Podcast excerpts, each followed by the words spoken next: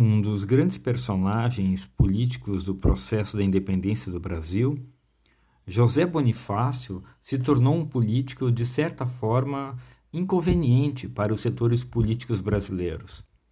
Para os grandes proprietários, né, os latifundiários, ele causava um desconforto por não querer entregar o poder para essas oligarquias, ou seja, ele não desejava tão nem uma república, nem um controle do parlamento sobre o Estado brasileiro.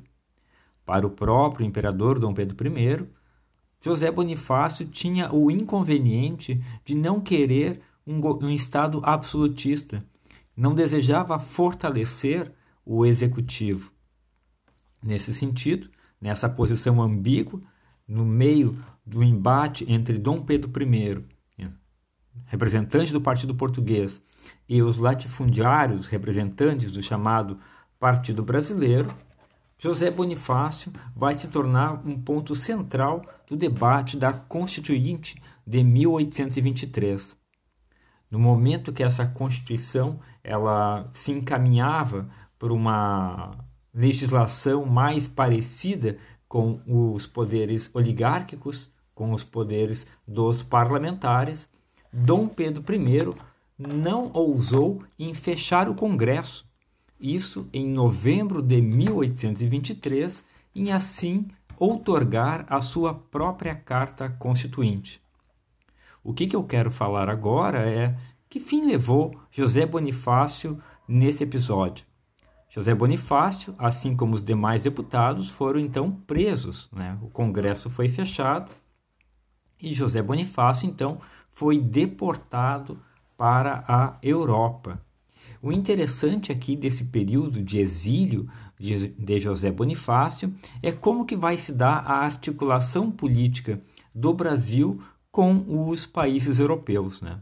Tão logo ficou-se sabendo, isso em novembro de 1823, dessa punição a José Bonifácio, o cônsul francês no Brasil, né, o conde de Gestas, enviou uma carta alertando o governo francês sobre a possível chegada de José Bonifácio, já que o político brasileiro escolheu a França como local de destino.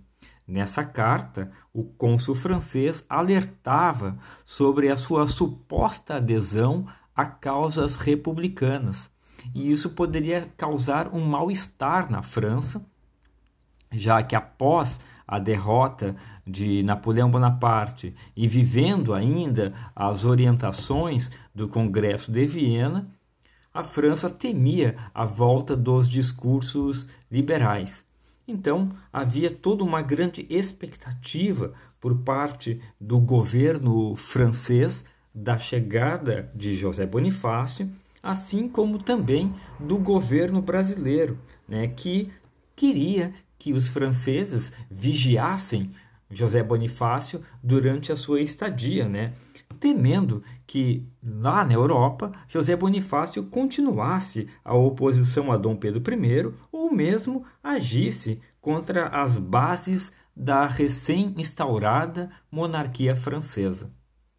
É claro que esse périplo de José Bonifácio na Europa acabou não sendo tão fácil, né?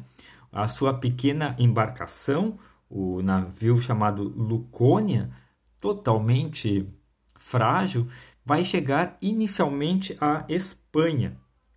Só que ao chegar no território espanhol, ele vai ser detido. Né? As autoridades espanholas também não estão muito contentes com a situação e querem entregar José Bonifácio para o governo português, com que ele sofra, né, ou faça o seu exílio no reino lusitano. Por que isso? Porque Portugal, nesse momento, ele não reconhece a independência do Brasil e quer com que a presença de José Bonifácio lhe dê uma garantia ou uma legitimidade nesse, digamos assim, nessas relações diplomáticas com a chamada colônia rebelde, que era o Brasil. José Bonifácio, então, rapidamente entra em contato com o ministro do exterior inglês, né, que se encontra em território espanhol, e procura assim resolver a situação. Né? Ele chega também a mandar uma carta ao rei da Espanha, Fernando VII, e consegue assim a sua liberação para chegar no território francês. Chegando na França, o José Bonifácio descobre que ele não tem uma, digamos assim, completa liberdade. Né? Ele não pode morar em Paris e tampouco morar numa cidade litorânea. Né? Novamente, José Bonifácio entra em contato com as autoridades, né? ele mexe com um, as suas peças no tabuleiro diplomático e consegue, por fim, uma autorização para morar na cidade portuária de Bordeaux, né? isso em 26 de julho de 1824. Porém, ele não pode sair da cidade. Né? Uh, qualquer mudança precisa de autorização do governo francês. O clima para José Bonifácio também não é muito favorável. Ele sofre muita hostilidade da população local. Isso ocorre porque vários artigos de jornais são publicados eh, de forma a criar uma imagem negativa dele como um revolucionário, como um rebelde.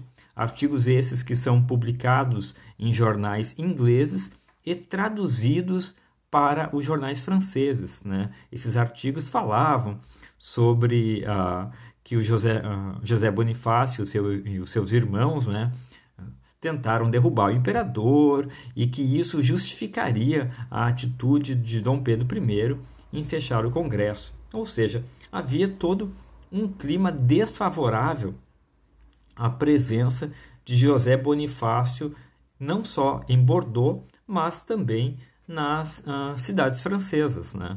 Isso obrigou, de certa forma, a José Bonifácio até pedir autorização para se mudar para uma cidadezinha menor. Né?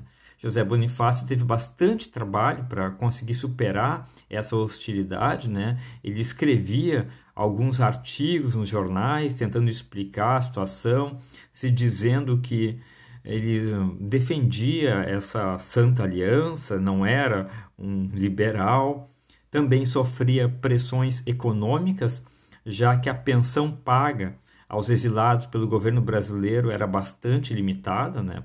O governo brasileiro pagava um conto e 200 mil réis, mas esse pagamento constantemente era atrasado, né? Isso gerava uma humilhação para José Bonifácio, que reclamava em cartas aos representantes diplomáticos, às autoridades brasileiras, né? Uma situação bastante complicada mas José Bonifácio ele conseguiu durante esse tempo de certa forma uh, tentar mudar um pouco essa imagem de rebelde e de alguém perigoso para o governo francês. Mas mesmo assim o que, que nós percebemos pelos documentos entregues pelo governo francês e recuperados né analisados agora na virada do da década né que o, a vigilância em cima de José Bonifácio foi uma constante. Né? Até 1826, nós temos várias cartas falando o dia a dia, por onde, onde José Bonifácio andava, com quem que ele conversava. A situação só vai mudar, então, em, a partir de 1828, quando o governo francês começa a afrouxar né, essa vigilância em José Bonifácio, e termina, por fim, em 25 de maio de 1829, quando o prefeito da Gironda comunicou ao Ministério do Interior que havia concedido passaporte né, para José Bonifácio retornar ao Rio de Janeiro. Isso já num contexto no qual as críticas a Dom Pedro I já começam a ganhar força no Brasil. Né? Então, José Bonifácio está autorizado, se quiser, a voltar para o Rio de Janeiro e fazer oposição ao nosso imperador. Né?